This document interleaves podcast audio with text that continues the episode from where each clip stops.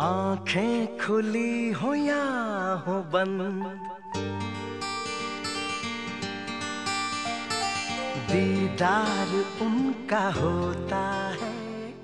我觉得我们现在有这样题材电影能够放开，并且能够获得这么多好评，其实就可能代表了一种某种好的方向。虽然这个方向撕开的口子依然很小，光芒依然很微弱，但是我们起码看到了这样的光芒。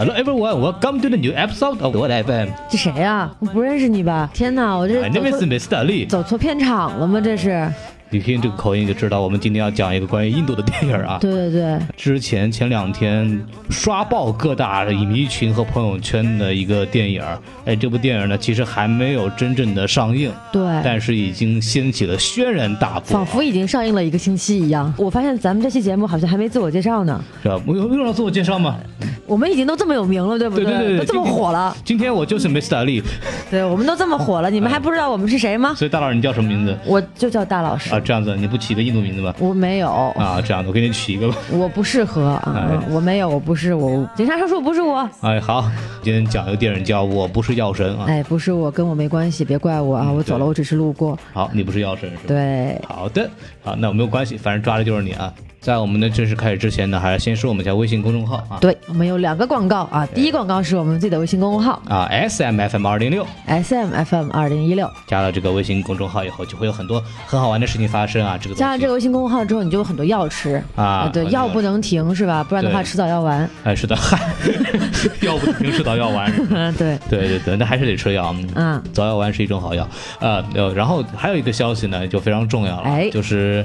我和大老师呢，啊，怎么着？即将参与这个第十二届 First 的青年电影展啊。啊，厉害了。没什么厉害的，反正你得自己花钱去。对，而且一想到又要跟孔老师在一块儿待十天呢，我的天哪，这么神奇吗？好像上一届已经待过十天了，对不对？都都快了，上一节就七天都快受不了了，啊，对对对，十天真的要命了，啊，要什么命啊，都挺好的。我得吃药。吃 你吃早药丸吧。对对对，好，对，所以说呢，就是我们应该会在期间呢开一档的新的节目、啊，是，然后主要跟大家这个更新一下，在这个 First 的电影展的这么一些动态啊，还有一些电影和感想。嗯因为 First 的青年影展呢，是现在国内对于青年导演创作者一个呃挺有影响力的这么一个影展了。对对对，如果你还不知道什么是 First 青年影展的话呢，没有关系啊，嗯我们会专门出一期节目给大家讲解一下这个知识点。没错没错啊，当然我可以大家说一下，比方说爆裂无声的辛玉坤啊，就是从这个影展里面出来是的，包括我们这次的。呃，要讲的我不是药神导演文牧野，哎啊也是在 First 影展上面拿到过一些奖项的，了不起这个我们和大家好好介绍一下。好的然后在我们这个说完这个广告之后呢，正式开始进入我们今天的节目。按照我们的常规流程呢，我们还是要先说一下电影的一些信息。好，然后就先说一下评分吧，因为目前为止电影我们是七月三号晚上录的，目前为止没有豆瓣的评分。是啊，然后呢，能从这个看到的评分呢，好像是猫眼，对。呃，它是九点六分啊。我更正一下，孔老师啊，现在最新的数据是已经暴涨到了九点七分，好吧，你就加零点一分是吗？反正这零点一分是很难的，啊，好，反正就就就就九点七分呗，对吧？好，就反正就那么多分数就无所谓了，已经这么高了是吧？再多零点一对他们来讲没有任何区别。毫无这个影响。哎，对票房方面呢，其实这部电影呢，目前为止没有公映，但是已经进行了几轮的点映了。嗯，然后这个票房呢，其实也是呃很夸张的，我们让大佬好好说一下。呃，这个点映票房啊，就是像我刚刚说的一样，这部电影虽然还没有正式上映，但是仿佛已经上映了一周一样。对，为什么这么说呢？截至到今天啊，我们现在刚好是七月四号的凌晨零点钟。嗯，我不是药神的票房是九千八百六十六点九万，已经马上就要破一亿了。也就是说，我们眼睛一闭一睁，它就一亿了。那就是明天的事儿了。对对，那就是今天的事儿了，啊因为已经零点了。现在已经呃，我们已经开，我们又是零点录节目啊。对，我们已经步入了这个零点啊。这些票房厉害到什么程度呢？我先跟大家说一下啊，就是在我们录节目的时候呢，现在刚好是七月四号的零点零分啊，刚好到了这个第二天，嗯它的这个现在的票房实时票房是九千八百六十六点九万，也就是说我们眼睛一闭一睁，它就一亿了。啊，就过亿了啊。对，就过亿了，就是一个一个亿的大项目了。就是说，连在正式上映之前呢，就已经成功的要过亿了。对对对，然后更可怕的是什么呢？是在这个在他之前啊，就是上周上周的时候，上映了一部这个号称，呃，暑期档最强开篇，然后什么李易峰巅峰之作，啊。然后国产大片的巅峰之作等等的这样的一部电影，叫做《动物世界》，嗯。也是我们上一期节目的这个主题。上一节的开幕影片，对，那为什么说要提这部影片？就是说，在今天《动物世界》是上映第五天，嗯，它的票房是三千二百一十三点零二万，这其实听起来不是很糟糕，就是当日票房。对当日票房啊、嗯还行，但是呢，作为一个点映的影片，《我不是药神》已经达到了四千八百五十八点三九万。就是说点映什么意思呢？就是这部电影其实没有真正大规模上映，它只是在某一天里边会在有些场次上面排。我来跟大家说一下这个排片比，大家就懂了。啊我不是药神的排片占比呢是百分之九点一，动物世界是百分之三十三。嚯，那也就是说，百分之三十三的票房占比的票房总票房数字还不如嗯这个《我不是药神》对，而且我今天因为二刷了这个电影嘛，是它的上座率非常之高，它的上座率是多少呢？在猫眼上的数据是百分之四十二点七，这是一个接近于几乎是要场场都快满场的这么一个状况。对好莱坞大片上去也不过如此了。对，对，而且我今天在现场看的时候，我们那一场基本上是坐满的，嗯，嗯，所以说还是引起了非常多的关注。对对对，我觉得还是非常厉害的，因为我们听说这部影片呢是从上影节六月二十号他第一次大规模点映之后，嗯。我们就我们的朋友圈就已经先爆了啊，就是啊各种说什么国产电影就应该这么拍，终于有了我们心目中想要的电影等等等等。嗯，对这个片子呢，我之前在这个媒体圈里边就听到很多人就讲了很多东西啊。一开始什么改名再改了几回，对一开始什么印度药神，然后不对改成中国药神，然后现在变成我不是药神，嗯所以他是不是我也不知道清楚。对，然后这个片子呢，就是大家具体什么东西呢，大家自己会去看。然后我们主要先先讲一下这个。呃，主创给大家说一下吧。好。然后首先导演和编剧呢是文牧野，当然编剧还有另外两个人啊。啊、但主要导演是文牧野。然后这个导演呢，之前我们刚也说了，在 First 青年影展上面，他有一个短片叫《斗争》，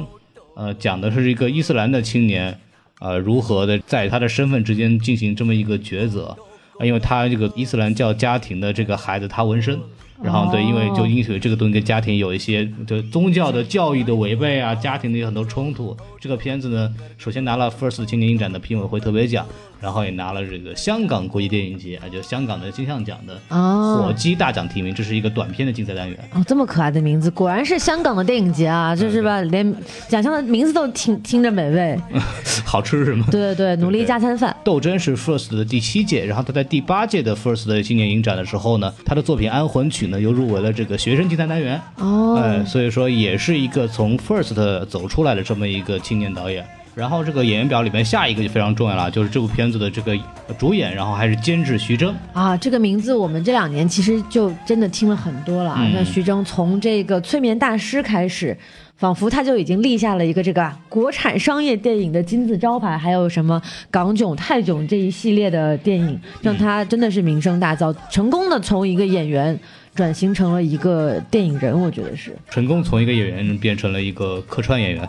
开玩笑的。之前之前那个《超时空同居》，嗯，包括这个幕后玩家，就虽然说呃幕后玩家的可能口碑不是特别好，但是他也是他监制的一个作品。然后他在《超时空同居》里边，他也是一个兼职，所以说他慢慢的已经转型成一个啊、青年导演的引路人这么一个身份了。哦其实本来这部片子的导演呢就定的是宁浩，哦，对，但是宁浩呢跟徐峥商量以后呢，就想啊把这个东西给一个青年导演，让他来这个给他一个机会，然后就找到这个文牧野。宁浩自己还挺年轻的嘛，怎么就开始已经有这个是吧前辈心态了？对，但是宁浩自己他有一个青年导演的这么一个计划，然我知道后就是培植了一些很多的这种青年导演对啊。，像我们在这电影的片头也能看到宁浩自己的公司嘛，嗯坏猴子的那个出现，他的那个 logo 还是很有特色的。嗯，就吃了一个飞起来的猪，然后就这个片子呢，其实也是徐峥在二零一五年之后、呃再次担当主演的这么一个片嗯子。，很久没见徐峥主演电影了啊。一五年之后，那个时候是港囧嘛，对囧系列的最后一部。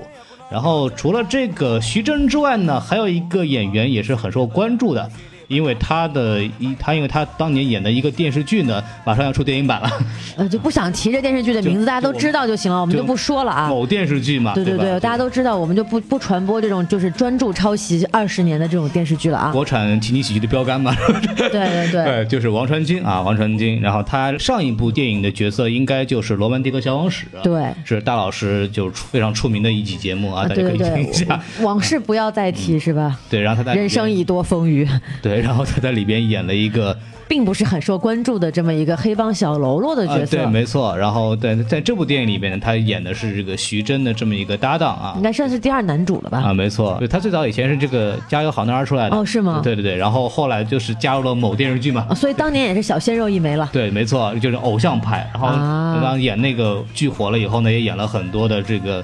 呃，就什么偶像剧啊，那些青春片子啊什么的。然后这两年好像因为家庭出了点变故啊，这个据说他母亲去世了。哦然后哦，整个人的这个荧幕形象和他这个戏路就就完全不一样了，是就开始走那种文艺男青年路线，你知道吗？，对对对，就每次一出场，那个媒体发布会都是留长胡子、长头发，就搞得一跟一个诗人似的那个状态。嗯嗯，对，然后这两年你可以看到他在尝试着去走不同的戏路，就像刚刚我们讲的这个《罗曼蒂克》和这部电影，其实都是演了一个对他个人形象颠覆挺大的那个角色。对对对，像我觉得王传君，如果单从外形上来看啊，不是我吹啊，哎但是还真有点像胡歌。哦，是啊，对对对，还是能看得出来非常清秀帅气的一个小伙子的。嗯，但是呢，就是像现在对自己的荧幕形象有非常突破。大家如果看了这一部《我不是药神》的话，也能够感受到他的完全放下了偶像包袱。，对。然后这个里边还有个很好玩的事儿，就是有某电视剧另外一个一个主演叫金世佳，哎是，对，然后金世佳其实在这个《我不是药神》上演之后，专门发了一个长微博，就祝贺王传君终于找到他自己想演的这么一个角色。是啊，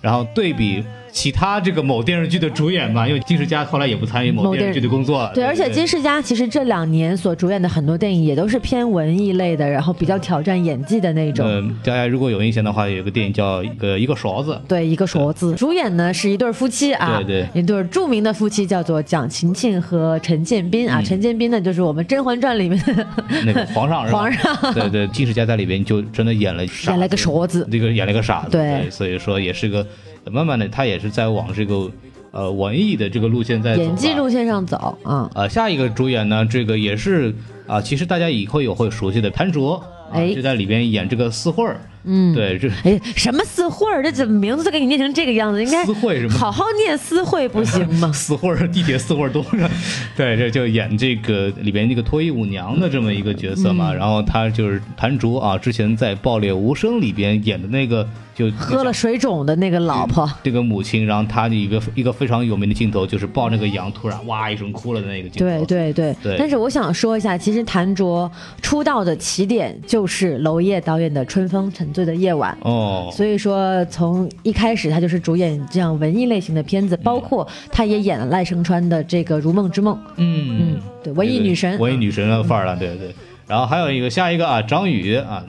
主演的一个片子就《大象席地而坐》啊，这也是一个著名的被讨论的朋友圈热门电影啊。啊，对，因为他被讨论的原因呢，除了柏林的这个奖之外呢，更多是因为导演呢去世了啊，是。这个事情我们就不在这儿重点提了。嗯，然后下一个演员杨新明啊，就里边演那个牧师那个，就是啊说话倍儿慢那个，是吧？对，Thank you sir，那个说半天的那个，就是他之前其实更多的是演电视剧出名的，是，而且主要是演什么重大历史题材，嗯 什么什么大秦帝国之纵横啊，北平无战事啊，战战长沙啊，这都是国内前两年还是比较啊评分比较高的一些大型的对，应该说这位老戏骨也是一个央视大手脸啊，不光是啊央视，各种卫视电视剧的大手脸。对对，然后下一个演员也是最近非常火的一个演员，叫王艳辉。哎啊出名呢是因为在这个《烈日灼心》里边演了一个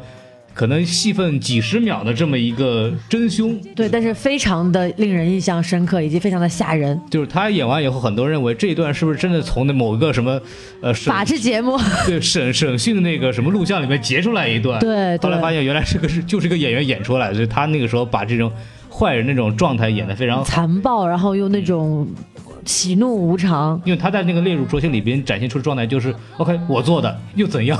对就是对，他把那个状态演得非常好。然后这个他的这段表演其实也被很多的影视公众号就大篇幅反复的去说，所以他现在其实也是慢慢的演了很多片子啊，比方说还有这个《追凶者也》，对曹保平的片子，对，包括最早那个跟徐峥合作的《心花怒放》，嗯其实演了一个短暂的演了一个就是黑帮老大的这么一个角色，对对对其实演的非常好。然后他在这部电影里边其实也演了一个呃偏反派的角色，是就是这个就是卖假药这个骗子张昌龄。哎。所以说这个演员就说到这儿，然后我们来进行这么一个打分环节啊啊，好久没有打分了，终于又回到了这个我最熟悉并且喜爱的环节。啊，对吧？你大老师这个打分非常有特色，大家可以了解一下。哎，对，哎，大老师你要不要先打一下？好，我给这个片子打八分，好的，但是还要再加零点五分啊八加所以是八点五分。一句话说一下理由吧。一句话理由就是说，我觉得这部片子首先整体质量是非常优秀的，嗯呃，绝对是在七点五分到八分的起评区间。嗯那么呃，额外加的零点五分在哪里呢？在我觉得是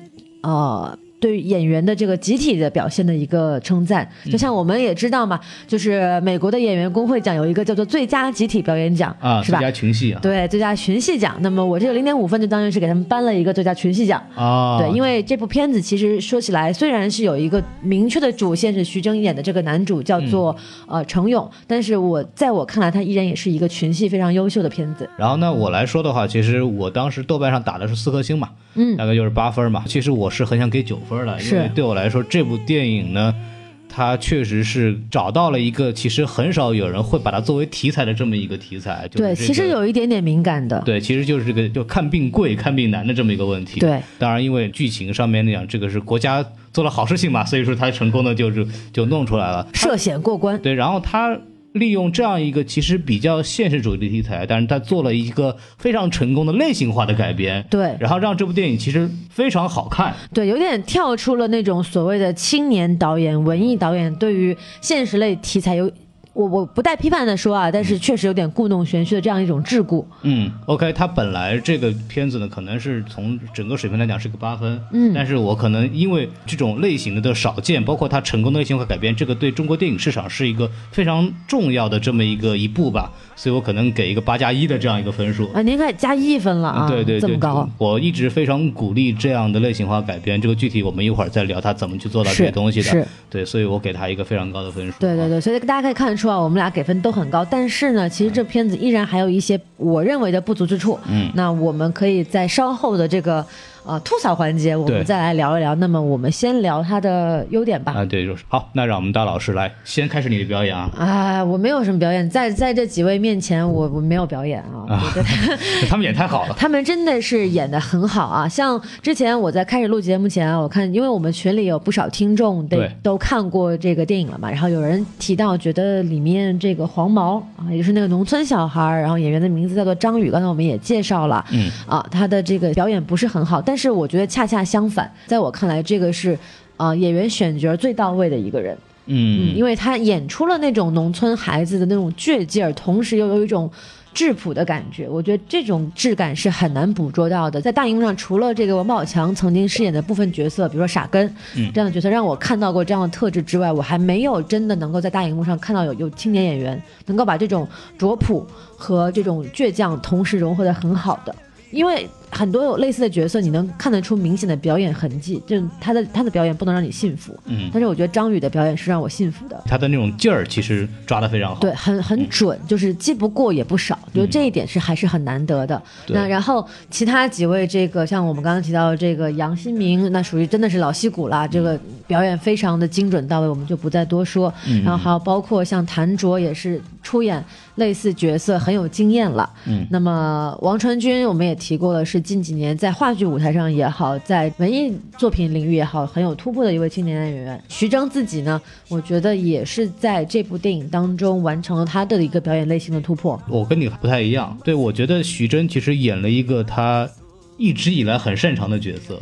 因为大家对他的印象，可能大部分人还停留在港囧、泰囧的这种搞笑角色上。嗯，然后同时呢，在《记忆大师》里面，他扮演的这个角色也是一个有点像高智商半成功人士的这么一个角色，嗯对吧？所以说，我觉得在徐峥的这个主演的电影当中，他还其实真的没有演过很多这样的。呃小市民，同时又怀有正义感的这么一个角色。我知道在《疯狂的石头》里面他有出演过类似，但是我觉得就是没有像这部作品里面表现的这么鲜明，或者分寸感这么到位。在之前的很多作品当中，我们会看到有的时候他会用力过猛，嗯，然后让你感受不到这个人物的真实感。但是在这部电影中，我觉得是有做到。虽然说我同意你的观点，徐峥他在表演类型上他很适合这样的角色，只不过在之前的作品当中，他并没有实现过他的这个擅长的部分。其实是这样子的，就是我跟你正好反过来啊，嗯我是认为他其实他不是说没有突破，但是他的戏路还是他最擅长的那个戏路。所有他主演的电影都是一个形象：家庭破碎的、有家庭问题的、遇到中年危机的男子。然后他因为什么什么原因发生了一个转变，在囧系列啊，包括《心花怒放》里边。都是啊、找到了一个新的家庭的支柱点，然后以这个东西作为结尾。这部电影其实也是一样的，就是一个失魂落魄、生活失意的中年男子，最后找到了他自己的一个价值，然后成功形成了一这么一个人生的升华和救赎。我觉得在这个方面，他跟以前演的角色其实没有本质的区别，包括表演方式和他的形象，其实跟之前的电影也没有什么区别。好，那我就接着说这个主角五人组啊。那这五个人呢，其实你从他们的职业分布上就可以看得出来，每个人是处在社会底层的不同的这个职业类型上的。嗯你看，像徐峥，他是一个这个卖印度神油的啊，啊，对，是一个挺受人排挤的、被人看不起的这么一个小老板。嗯，然后呢，这个彭浩就是黄毛，进城务工人员。啊，对，同时呢，他也是一个病人。王传君饰演的这个老吕，对那他是也是本身也是自己也是个病人，然后他的形象更偏近于这种就是。呃，城市小小小市民，然后有点知识文化，嗯。然后我性格呢，可能也比较那种这么说，可能孔老师不开心啊，但是就就典型的上海男人那种感觉啊，嗯。比较顾家，然后就是讲话是吧，也比较精打细算一点，嗯，这是个好的人物的形象啊。哎，对，然后这个思慧呢，就是谭卓饰演的角色是一个比较极端一点的脱衣舞娘的角色，对，然后跟他的对立面呢是一个牧师，就是极度这个我们要要求说要禁欲啊等等之类的宗教的这么性质的一个角色，保守的这么一对，循规蹈矩的这么一个牧师。对对那么这五个角色的人就看起来就是你不管什么样都不会放在一块儿的五个人，嗯然后就聚在了一起。这个听起来是不是特别耳熟？很像一个什么的剧情？特别像《银河护卫队》的剧情，对不对？啊这个其实就是一个非常典型的商业片套路，这叫上海护卫队，就是组团打怪，并且这个组团的过程是一个就是崎岖坎坷、非常有趣的过程。因为我们看到影片前半段笑料比较多的部分，也都是出现在他们成团之前、对对对，出道之前。对对对对对。这么一个就是互相找人，然后成组成这么一个小团体的过程。对这个桥段，在很多的这种电影里面都有，比方说《少林足球》里面，其实也是，就是是一个个找他有不同的桥段，每个人的特点不一样没错的啊。这个其实就是很典型的商业片类型套路了。对啊，然后这五个人好聚在一起了，每个人就可以通过他们的造型、说话的语气的方式，还有这个内容，你可以很明显感受到这个人物角色。比如说思慧饰演的这个呃脱衣舞娘，她就是那种在社会上混的嘛，嗯对吧？做事也老社会脏嘞，哎，就是做事也很狠，然后对自己呢也很就是抬得高也放得下。接下来是这个农村孩子叫做彭浩，还是张宇饰演的角色，我觉得这个角色在我看来是非常出彩的，包括他的妆发造型啊，不得不说这个黄色杀马特头型非常非常给这个角色的。呈呈现提分，可信度提高了。对对，我没有任何贬义啊，但就是说，确实符合当下的大大部分这么青年的形象。当然，这个故事的设定是在二十一世纪初，对，吧？零几年的时候，零二年、零三年的时候，零二年的上海。我觉得对于人物表演这部分就先说到这儿。孔老师有什么要补充的吗？就演员这一块，其实也是我特别想说的一个点了。但是嗯除了这个，刚刚老师大老师说了这几个人物形象的确立，其实在这个方面，其实这部电影提供了一个非常好的一个范本，就是说你怎么塑造这种功能性角色。嗯，就是你可以看到这些人，他们在有他们的镜头里边，基本上是维持了一个标签化的动作和套路。比方说这个杨新民演的这么一个牧师角色，他一直在口里转英文，然后他一直保持了这么一个说话很一顿一顿很慢的这么一个形啊，象。包括那一句就是愿上帝保佑你等等对，。然后他在任何情况下都会说这句话，阿门啊，这些带有这个牧师形象的这种台词一直贯穿出现，只要给他电，他都会有这样的东西。然后像像黄毛这个角色，其实我们一直在讲他是那种啊、很冲动，但是不太会说话的这么一个人。然后我们可以在镜头里边可以发现他的这种人物刻画有有一个非常细节的地方，就是他们赚了第一桶金以后去夜店玩，就我们搞团建去吧，其实是在谈着这个角色四会儿工作的夜总会四，会，四会儿。为什么非得要四会儿？你是骆驼祥子吗？那个多好玩儿，这个地铁四会东嘛，哎对就是这个四会工作的这个夜总会里边，然后他们进行这么一个团建嘛，然后就是说，呃，一边在喝酒的时候，那个夜店的经理就跟那个四惠说，那个该你跳舞了，然后就陈勇就是说，好，他今天是客人，说我们不是不是来跳舞的，跟这个夜总会的经理其实就要马上起冲突的，这个时候其实镜头突然给到了这个彭浩的手。他紧握了一下玻璃瓶，就是马上就做事准备要砸他的这个镜头。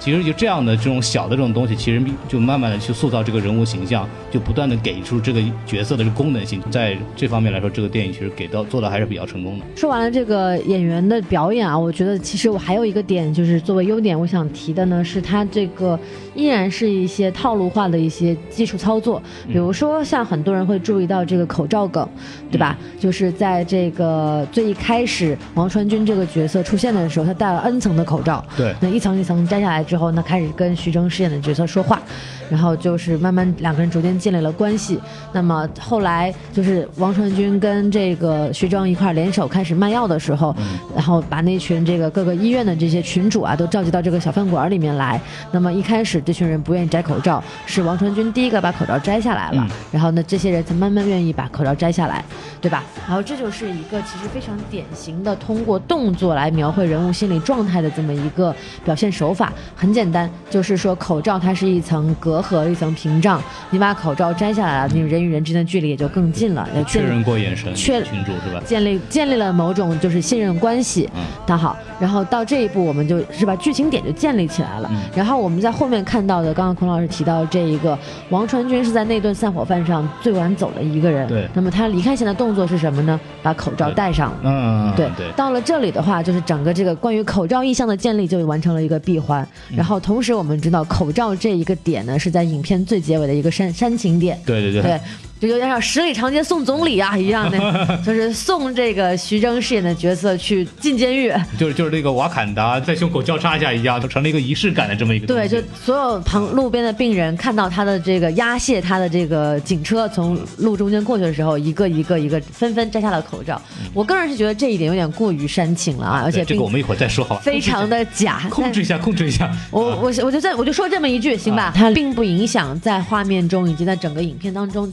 揭示这个口罩意向的含义，并且是在最后回扣了一下这个东西。我觉得这一点呢，还是就是呃非常完整的完成了这个规定动作，嗯对吧？啊对然后还有包括就是在这个主题曲的使用上，对吧？像我们在影片一开场还还在出字幕的时候，就有这么一首印度的这个像好像神曲一般的歌出现。那么后面在每一次出现关键剧情的时候，都会有这首歌的变奏嗯，出现，不管是欢快的也好，或者悲伤的也好，但是都是这个那几个小节啊贯穿其中，就能够很容易的把人带入到这一个主线情绪当中去。对我来说，一开始那个啊给个以后呀，我们那我一听到一到那个题，因为这个就忍不住唱了起来。对，因为我和王老师对吧，都对这个印度文化这个歌都挺特别熟悉，我就听得到，那儿其实忍不住就很有感觉。但是其实我要补充的是前面大佬说的这个就是橘子。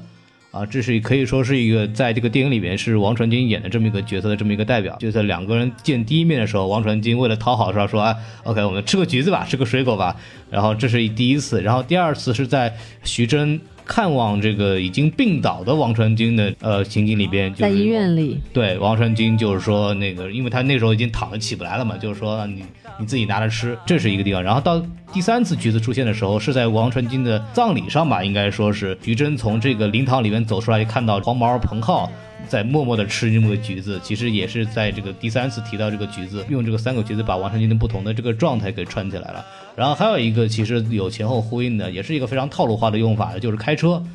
这个是这个黄毛的这个地方，在有一次在运这个药的时候，黄毛说这个车给我开一回吧，然后开一回不会死，然后徐峥也没理他，就开过去了。结果他们两个在这个运完货的时候，因为黄毛去呃上厕所嘛，然后就看到有警察过来追了，赶紧跑回来以后就直接自己上车把车开走了。然后他就因为这一次唯一的开车，真的就是出了车祸以后就是死了。其实也是这么一个梗的作用，这个也是商业类型片的一个常用的套路。对，还有比如说包括就是黄毛的发型，嗯徐峥的发型，在整个片子的前后部分都是有更换过的，那么也是对应了相应的这个人物性格的转变嘛，嗯对吧？所以说，我觉得大家在这个看这部电影的时候，可以去多观察这样的一些小的技巧，也是很常用的这种商业电影的技巧，去不断的去提醒观众，让观众说啊，这个人是这个样子，他就是去很着力的去刻画这个人物的某一方面的特质。嗯，对，这个是我们还蛮值得学习的吧。也就是我觉得很多人口中所谓的这个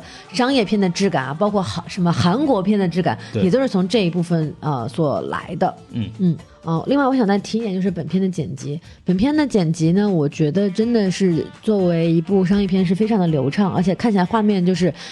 该缓该急的地方，就气口都很对。嗯嗯，举个例子呢，就是说，在这个徐峥他们的追车戏，就是在一开始跟黄毛还就是不是冤家不对头的这个状态，对对对不打不相识的状态的时候呢，他他们用开的这个小破车啊，小面包车、追这个黄毛所骑的这个自行车，对，然后。这个时候，他们突然就是撞到了一个前面的这个清洁车，然后面包车就停下来了。嗯然后徐峥非常的懊恼，然后下面镜头一转，然后这个黄毛的车也倒地了。然后这个时候给了王传君一个镜头，就是说，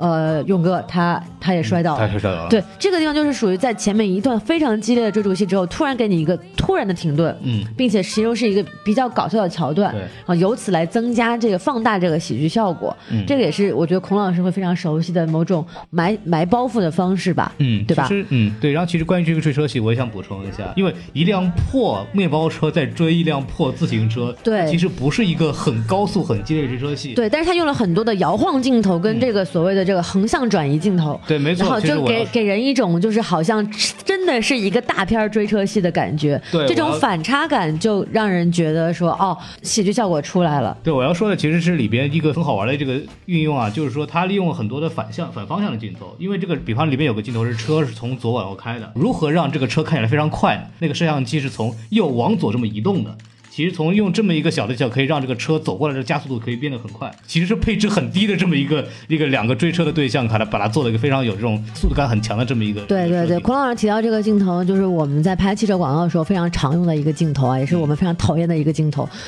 因为拍起来很费劲啊。当然，就是导演做到了，我觉得这个是非常值得称赞的。然后回到这个剪辑呢，就是我们刚刚提到了，他在这个很多一些文戏当中穿插了很多动作戏。我刚刚想说的一点，也就是在跟大家汇报这个影片信息的时候，有遗漏掉了一点啊，就是在猫眼上想看这部电影的人已经达到十三万之多然后其中有将近百分之六十、百分之五十六的人对。曾经喜欢的电影类型是动作片，啊。所以就很多人会把这部电影当成一个动作片来看。其实里边要做了很多动作片的这种剪辑和拍摄方法。是是，呃，我想说一个桥段，就是说在这个就是他们第一次碰到这个张长林，然后两边打了一个群架。其实这个黄毛这个地方有一个就脚踏桌子飞身而起对对飞踹的这么个镜头，它其实也是先给到这个连续几个黄毛踏桌子的这么一个特对写。其实这里边用都用到了很多很典型的动作戏的这么一个对我们管这种镜头叫做一个 tracking shot，就是追踪镜头是吧？对对对对，横向的追踪镜头。所以这方面其实做了很多这样的用心设定，所以让这个电影呢就变得好看很多。对，动作戏会很精彩、嗯啊。然后这个是剪辑部分。那么这部电影的剪辑是一位女剪辑师，她的名字叫做朱琳啊。她之前的代表作是什么呢？是《推拿》。哦，也是在跟孔金磊，就是他师傅啊一块儿获得了这个第五十一届台湾金马奖的最佳剪辑。哦了不得了。对，所以说为什么这部电影会让我们觉得，哎，剪辑都很流畅，人家是金马奖最佳剪辑呢，对对吧？是不是？非常非常好的这么一个技术上的这么一个设计。然后大老师还有什么优点想说吗？呃，关于优点的部分，我觉得绕不开的一点就是它的这个主题了。哦，对，就因为我们刚刚提过，因为它的其实所有的剧情的组成的部分其实都是很套路，就是。嗯啊五人成组打怪升级，然后遭遇挫折，然后又重新重燃斗志，然后最后完成人生的救赎。就换句话说来说，其实它是一个很典型的有有一种商业励志剧的这么一个走向的东西。嗯，有这么一丝的感觉吧，对吧？嗯就是说你先落魄，然后再起，然后再遭遇挫折，然后最后再起来，是吧？典型的这么一个四段式的这么一个结构。嗯，就它在一个这么老套的，就是结构之下翻，为什么让大家觉得说电影票房能够超过《动物世界》的原因是，我觉得它碰触及了一个当下中国社会当中最敏感，然后大家也都最多敢怒不敢言，然后互相之间矛盾也很严峻的一个问题，就是说，刚刚孔老师也提了，看病难，看病贵。嗯，尤其是这个，就是在医改之前啊，对。就是我们这个非常优秀的政策，就是把这个抗癌药物纳入医保政策之前，高价、嗯。天价是吧？资本主义剥削我们这个劳动人民的剩余价值。对对对，这在这个时候，我党成功启动了这个医疗改革，让这个很多特效药成功的进入了医保，让很多的呃病友们得到了更加便宜、更加实惠的治疗。我为我党必须得点个赞啊，嗯打个 call，打个 call。嗯对对对，这个时值这个建党节，我们必须得把这个态度表表明一下。那当然，那当然，而且就是明显我们看到，其实剧中真正的反派啊是这个医药代表，对对对对，然后是这个，而且并且他背后代表的是这个境外的这个资本势力啊，啊，对，是吧？企图榨取这个高额利润的这个境外的制药公司。嗯，好，我们来把这个导回交完，我们说说正事儿吧。对，所以说呢，我觉得回到主题上来讲，就是他点出了我们当下大家都很关心的问题，并且就是生老病死是每个人绕不过的一个话题。那么就像电影中的台词一样，谁家还没个病人呢？对吧？就是这样的话，特别能够唤起观众的这种共鸣以及同理心。嗯所以说口碑瞬间爆掉的其中一部分原因，也是他很成功的唤起了观众的情绪。但是呢，就是在唤起情绪的同时，我们也很明确的能够感受到啊，由于电影体制呢，我们还在不断的完善的发展过程当中，真正的要害的主题是没有太切到的。比如说，为什么我们会能够允许？这样的高价的药医药在我们的市场上出现，嗯并且还有相应的法律去保护它这样的一个所谓高价的存在。然后再往下我就不再说了啊。对但是就大家能够感受到，它其实还是有一点点在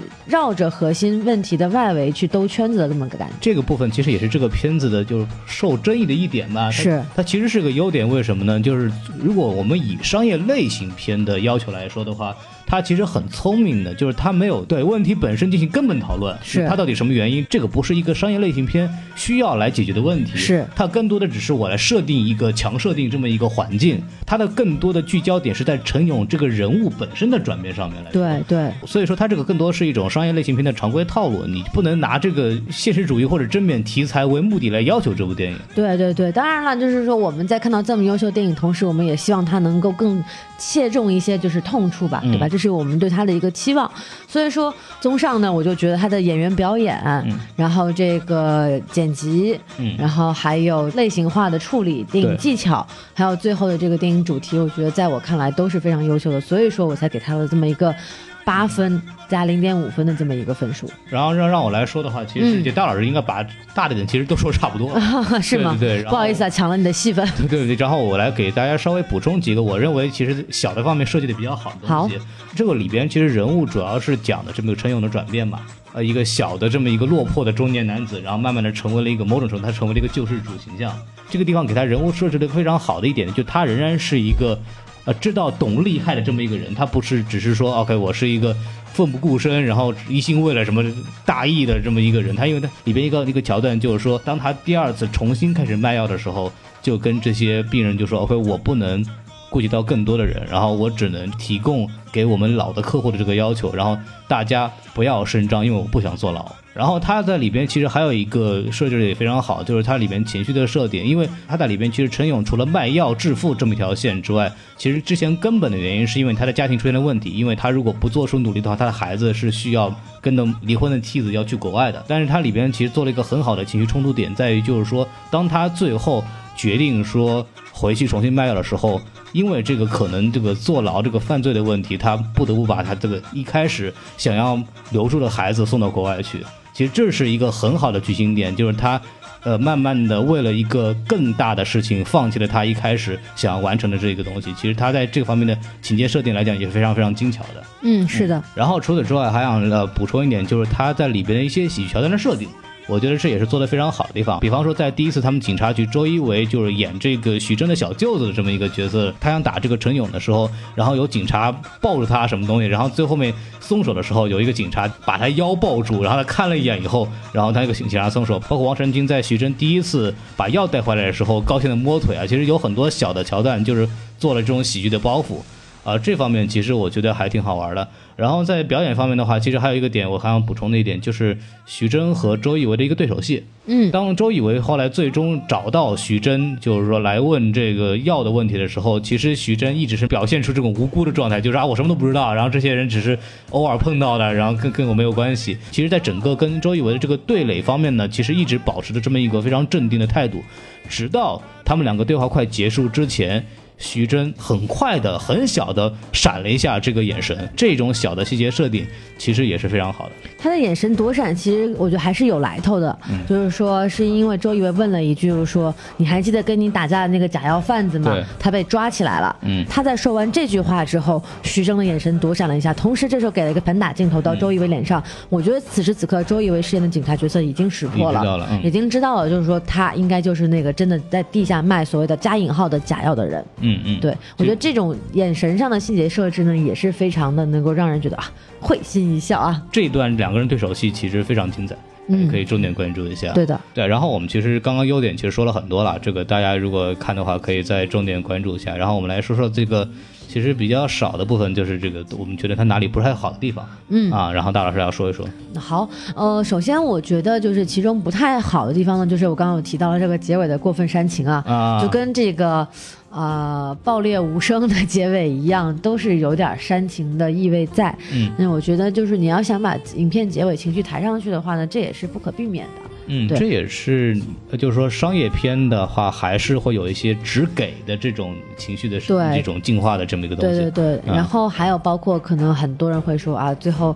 出狱的镜头，然后一堆字幕说什么嗯纳入医保等等啊。当然，我觉得这不能算是他的缺点，只不过就是说他完成了很多他应该做的规定动作。嗯，当然可能看惯了所谓这个什么韩国现实题材片、嗯韩国犯罪片的影迷来讲，这是有点小遗憾，但是我觉得无伤大雅。那我个人觉得说，整部影片当中比较遗憾，并且我认为可能做的不太足的，就是说，呃，徐峥、周一围和王艳辉这三个人人物之间的关系，我觉得描绘的不够清晰。没错。然后，呃，第一对人物关系呢，当然是王啊、王彦辉饰演的张长林和这个徐峥饰演的程勇之间这对关系，这这俩人有点像真假美猴王的感觉啊。啊，对，就是一个是明晃晃的，就是打着正牌药的旗号卖假药；另外一个呢是偷偷摸摸的、不声张的去卖一个真药。打枪的不要，悄悄的干活啊。哎，对，然后这两个人就是说，当然一开始啦，也是就是徐峥特别看不惯这个王彦辉，你说你怎么能卖下假药呢？当然要给你打一架了，然后于是就有了本片的一个维持时长最长的一场动作戏。啊，动作戏，是个球还动作戏啊，先生。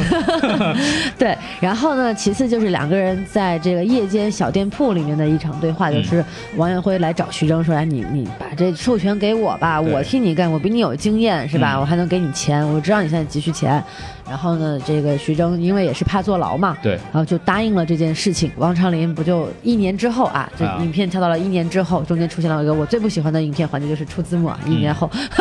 然后啊，王那个王艳辉就被抓了嘛。对，被抓了之后，就是在这个徐峥的工厂门口，两人又相遇了。嗯，然后呢，这个有点像这个王艳辉。来敲诈勒索的感觉，啊就是说你不给我钱，我就把你的事儿捅出去。嗯这时候警察外面可都抓着呢啊！对你你你自己想办。徐峥就到家，然后塞给他一堆钱，然后就说这个药的事儿你别声张，我还要救人呢你。要二十万，我给你三十万啊。此时此刻，我们看到王艳辉就从前半部分一个真的就是唯利是图的一个小人的形象，嗯，有一点点开始敬佩徐峥这个角色了，觉得说他真的是有点仗义救人的这么一个药神、悬壶济世的这么一个形象为那。时候徐峥那个角色已经开始成本价卖药了。对对对，就是他不赚取任何的利润了，嗯然后他也就是好拿钱拍拍屁股就走人了对。那真正我们确认这一点的时候是什么？是他被抓起来之后，嗯警察在审讯的时候，他又表演了他非常擅长的这种啊惯犯的这个角打死色，我也不说。对他就是是吧？前前面有一搭也没一搭的，就是一会儿要承认一会儿不承认的这个状态，但是他始终没有把徐峥供出来。嗯，对，这从这点我们就看到，其实这两个人之间互相是有一点点惺惺相惜的。对对，然后此时此刻我们就会忍不住去想，为什么张长林这个角色要去卖假药？他等等背后的一些小小的故事，嗯可能会引起人们的思考啦。但是我觉得就是说，呃，在王艳辉跟徐峥两个人的戏份当中，我觉得这种感情的这种惺惺相惜也好，或者说这种两个人互相之间看不起、矛盾的关系，刻画的还有点欠缺，对他们的互动的太少。太少。对，这个也是我觉得就是这地方做的不太好的地方，但是可能我更关注是另一段关系，嗯，就是这个周一围的这个角色，对他，这就是我要正要说下去的部分，啊就是说我刚刚提到三个人嘛，嗯接下来是徐峥跟周一围的关系，我觉得这个是更加欠缺的，嗯因为本来两个人的关系其实就已经是有点儿这个僵硬了，为什么呢？因为周一围的姐姐是徐峥的前妻嘛，对然后两个人一开始也因为这个，呃，徐峥家暴是吧，啊殴打差点差点打了一架啊，差点打了一架。然后我觉得这两个人应该是一直是很紧张的这种人物关系，而且加上这个周一围是主查主办这个假药案的警察，对。然后呢，徐峥又是真正的这个 幕后玩家，对对幕后玩家，对，嗯。所以说我我我一直以为他们两个人之间会有更多的互动，然后去让、就是说明察暗访，然后让周一围能够看到说，哎，在想我的这个。姐夫到底是不是这个背后的犯罪人员？我觉得这样的人物关系会更有趣一点。对，这也是我看的这个电影就。看第一遍就觉得非常疑惑的地方，可能周一围跟这个徐峥的戏份，其实，在第一次两个人快打之后就没有任何的交集了。是是然后直到这个戏可能演到快结束了，快结束的时候，然后他才又一次在徐峥的这开的这个纺织厂里边，啊又一次找过来。我觉得这个中间隔的时间有点太长了。对在这么长时间，徐峥的发迹史里边，周一围没有扮演任何的一个角色。是在这方面来说，其实又有一点不是那么的类型会，因为我可能更期待的时候，就是就一方面周一围在使劲想办法去抓，然后徐峥在反复的应对，怎么怎么着，这方面其实做的不够。我觉得这可能不是说他不够类型片，而是他就是说可能在类型化道路上走的还就研究的还不够透彻吧，所以说他缺乏了这个环节。因为在中间的时候，我确实很期待，就是好像说他们俩之间会有一个小的对手戏，对然后最后再有一个双雄对决什么之类的对，，因为他们两个人的关系是本身是带着一些历史。是如果在这种情况下，如果有更多在公式上又有这个就是因公因私都有纠葛，对，这样的话戏剧性会更强一点。是是是，啊所以我觉得说，在这两组人的刻画上，我觉得是有欠缺的，因为包括我们看到，其实三个人最后的选择是一致的，对，但是就是周一围辞去了警察职务，因为他觉得断了病人的药路，嗯这条这件事情他做不到。嗯，然后徐峥是。他选择了放弃盈利，他因为他觉得他要去救人，同时王艳辉也是选择不供出徐峥，也我也是为了就是说能够让给大家留一条活路。嗯其实这三个人在最后的选择上是共同的，但是在前期的这种三角关系当中，其实还是非常微妙的。嗯但影片刻画确实可能有点欠缺吧。嗯，更多的笔墨着在了这个发家史上。对，但是这里面其实还带出另外一个我这个电影有问题的地方，嗯。就是除了徐峥之外的这些角色的呃人物转变的刻画，嗯，就是因为我们可以刚刚我也提了，其实除了徐峥之外，治愈小分队啊这么对一个角色，对对对对，治愈他们是小分队。剩下的这么几个人，他们没有其实太多的人物弧光在里头，对更多的还是一个功能性。其他人他们扮演的其实在创业的各个环节上面的一个关键点。除了这个之外，他们本身的人物的变化什么是完全没有任何展现的。对对对，对而且就是这四个人呢，就是有点无条件的信任徐峥，嗯就是我们不太有看到这几个人之间的这个人物互动，比如说在。第一次他们散伙之后产生一些信任危机，黄毛是有一点了，但其他人就是啊，好说召回就召回，说干咱们就再继续干的这种感觉。就很轻松就叫了一声勇哥，啊，就对对对，就没有特别的这种人物之间的这种来回。当然，我觉得可能就是影片的体量也不允许他做这么多细节的铺垫。就在现有的条件，他已经很好了。所以我们在这里说呢，也就只是说，在这个很不错的一部影片之上，我们希望他有可能做到更好，会是什么样子？然后在这个方面，其实我其实接着往下说的话，还可以讨论的一点就是这部电影到底算不算一部好电影？嗯，因为其实在这个当我看完以后，很多很喜欢，很多人看完也很喜欢，但是也同时在很多的群里面有声音就觉得这部电影其实很鸡贼。就是有有三个字我特别喜不喜欢，叫做嗯过誉了。啊。对，很多人会说这样的话。但我看到的更多是鸡贼，因为这部电影我们刚说它走了一个非常类型化改编的这么一个一个一个做法，就很多人说它没有涉及到这个事物的本质，嗯因为这个里边可能涉及到呃医药的代表，包括立法，包括专利法很多东西，嗯是直接影响了这个药价的这一个问题。然后他们也其实也没有还有进口的关税，对他们其实也没有提到这个药的价格到底是怎么定的会这么高。嗯那么它定的这么高，是不是它真的有道理？因为我们可以知道，在真正的想原创一个药，其实下的成本是非常大的。是那么他定这么高的价，他有他的一定的道理。那这些东西立场上来讲，这部电影其实很简单的把这个医医药代表摆到了一个对立面，和这么一个就是我们推到了审判席上就是。邪恶的这么一个，就是就是坏人的这么一个路数，这方面其实都没有真正讨论。这边其实我们可以讨论一下，就我们对这个电影其实态度到底是是个什么样的？就是说，是不是这个电影要做到那样的才算是一部好电影？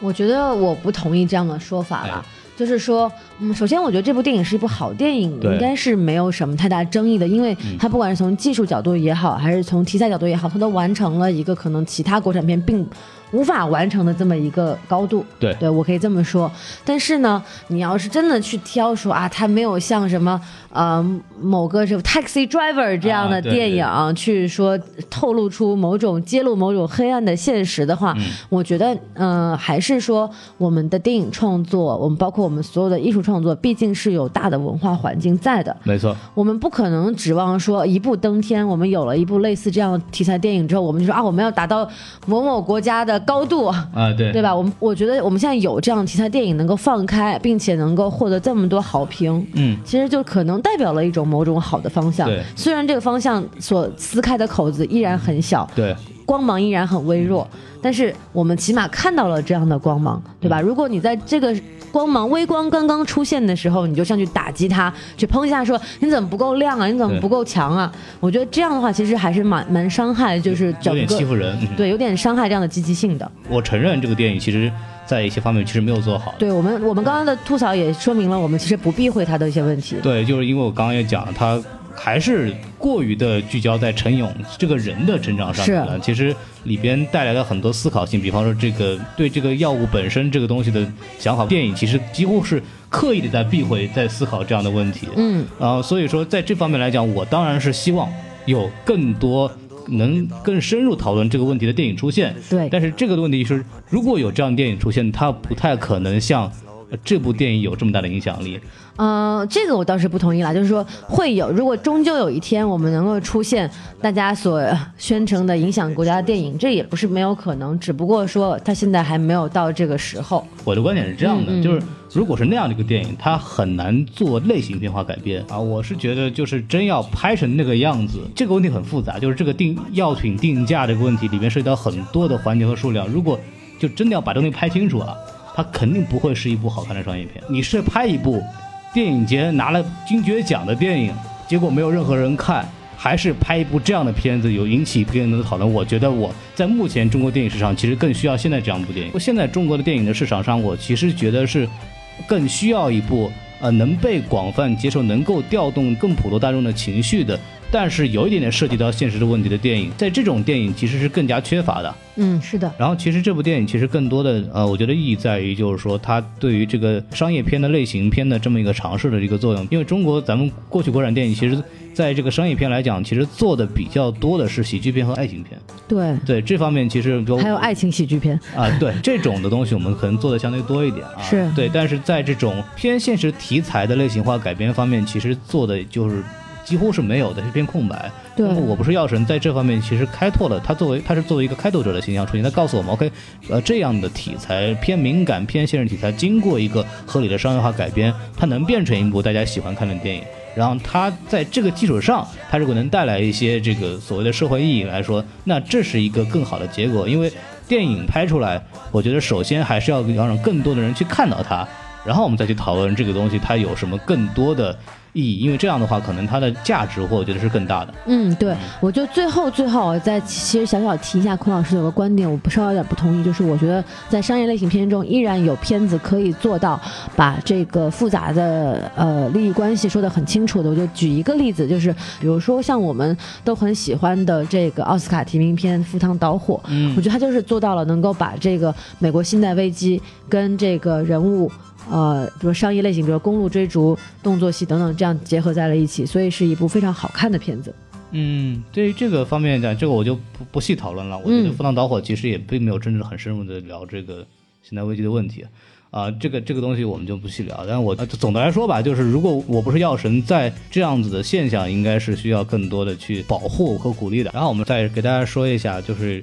因为这个片子一开始其实在讨论的说是这是一个改编自真实故事的这么一个电影。对，在这儿我们就给大家呃稍微介绍一下这个真实故事的这个形象吧。其实跟电影还是差别蛮大的。对，因为电影中专门有说一句话，就是说呃根据情节需要做改编啊，所以并非这个真实的情节嗯，然后那我就开始正式进入这个讲故事的阶段啊。啊，讲真实故事的阶段啊，对，说说我们的故事，啊，这个是你们的故事吗？呃，说说孔老师，你怎么了？啊，我这你也要吃药了吗？啊，对我天天吃药，哦，难怪会掉头发呢，就是这个白血病患者啊，就是做化疗是吧，容易掉头发少来这套啊。哎，这个真实这个故事的这个主人公啊，其实是陆勇，是啊网上被誉为叫药侠。跟电影里边这个陈勇的角色不一样的是，他本身自己确实是一个患者。他零二年得病以后就开始吃我们就在这个电影里边这个药叫格列宁，然后其实真实的这个情况，这个药叫格列卫，治疗这个慢粒性白血病的这么一个特效药。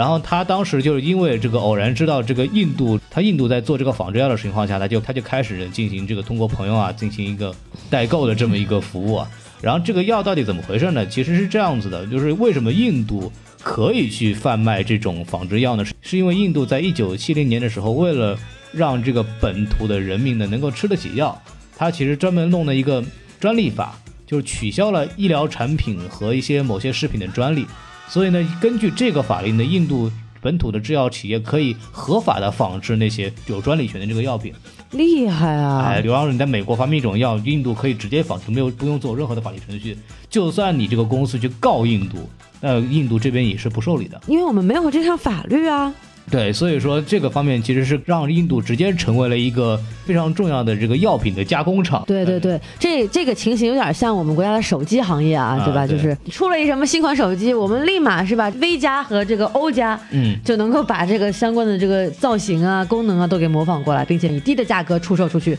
能够让全国人民都用得起手机。嗯，所以说这个格列卫本来这个呃名字叫伊马蒂尼嘛，然后这个是瑞士一个厂商叫诺华做的这么一种特效药，然后它在印度确实是只卖五百块钱，啊，五百卢布吗？五百人民币啊。啊，对，因为它。本本来那个药是肯定是要两万多嘛，然后这个陆勇呢，其实就是做了一个替这个别人代购的这么一个活动啊。当然，很多的媒体的报道的时候，他说其实并没有做大量的盈利行为，而且他还不是因为。呃，直接说是贩卖假药抓起来，他是因为进行贩卖活动的时候需要开信用卡，他在网上买了那个非法的信用卡，因为信用卡管理罪，然后加上销售假药罪才被逮起来的。原来是这样。他被逮的原因也是因为，呃，警察在追踪查获一起网络信用卡那个销售案里边，然后无意中把它查到的。就所以说，大家可以看到，就是在互联网世界留下痕迹是件多么危险的事情啊！哎，我我这说法是不是好像有点政治不正确？开开了，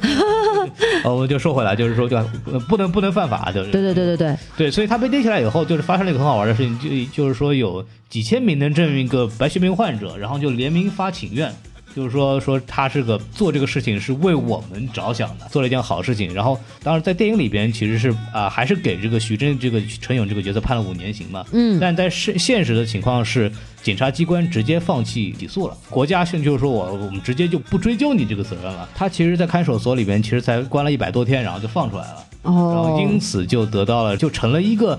传奇，传奇人物了。然后他慢慢这个声音越做越大，然后这个里边它其实还涉及到一个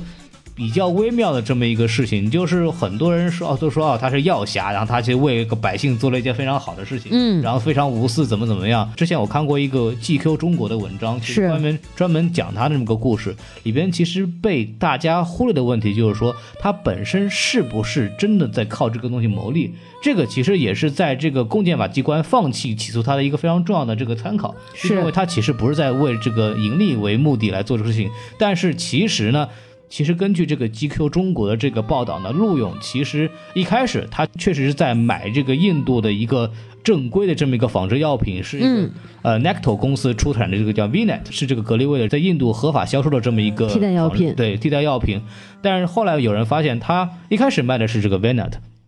但他后期的时候开始卖这个这个 Sino 公司叫 MC，啊？另外一款就是这个格列卫的仿制药。哦。但这款药呢，在印度其实是呃，首先它是理论上来讲是没有在印度国内销售的，是吗？然后经过一查，发现它也没有在印度国内生产及销售的许可。那是哪儿来的呀？这药？那个药，这个药品基本上可能就算是一个三无产品吧，它就是，哦然后它只是呃通过这个网网络汇款这么个方式来生产，基本上就是属于一个地下产品的这么一个阶段。然后包括有资料显示，陆勇其实在呃中国做了几次帮这个 Sino 公司的 MC 这个要做宣传会的，有点像我们在电影里面看到这个张畅林做的这么一种活动。啊，所以很多人也会觉得，OK，陆勇这个人他本身做这件事情的目的也慢慢的变得不是很单纯了。是这也是在这个社会上开始质疑他这么一个形象的一个一个点吧。嗯，所以说，就给大家呃提供一些不同的这么一个信息来。所以说，陆勇这个人本身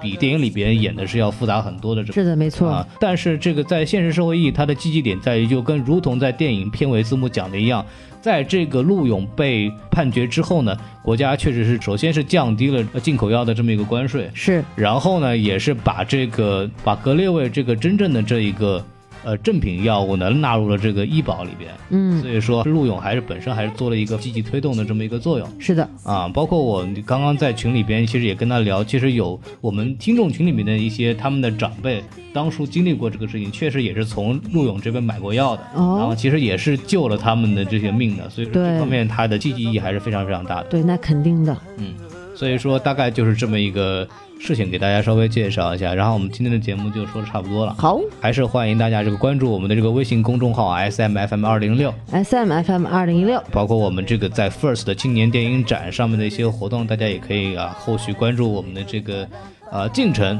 然后呢，我们今天节目就到这儿吧。好，拜拜。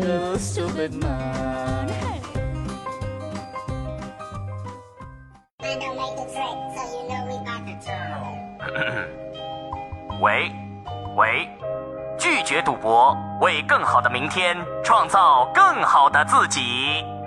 世界杯，世界杯，世界的悲剧，好悲催，跳楼杯，天堂很有趣，你根本不会知道梅西喜欢 C 罗哪一点，来携手并肩，用尽戏去打翻赌徒们的脸。